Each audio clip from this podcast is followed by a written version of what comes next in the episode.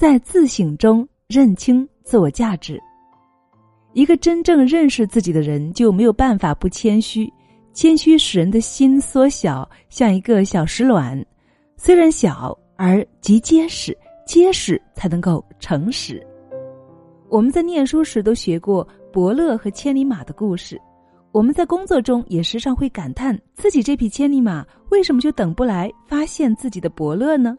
为什么自己的能力明明比别人强，可是在现实生活中永远不如别人呢？这都是什么因素造成的呢？难道真的是因为千里马常有，伯乐不常有吗？恐怕这只是一小部分原因，更大一部分原因在于你没有正确的认知自己，并不知道自己的真正价值所在。换个更直接的说法，也许你并没有自己想象的那么好。如何认清自己的价值所在呢？你可以问问别人的意见，听听他人的想法，但是最直接的方法。最方便的方法就是随时自省，懂得自省的人不会在怀才不遇的自怨自艾中迷失自我，不会在自视过高的自我膨胀中度过一生。我们如何在自省中认清自己的价值呢？不妨经常问问自己：是不是真的具有超越凡人的优秀才华呢？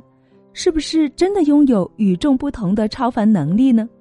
如果连自己都无法说服自己，还是先从修炼做起。多用点时间学习，少用点时间等伯乐，在等到他人的欣赏前，先让自己强大。能被自己欣赏，而在自省中认识自己的意义，就在于此。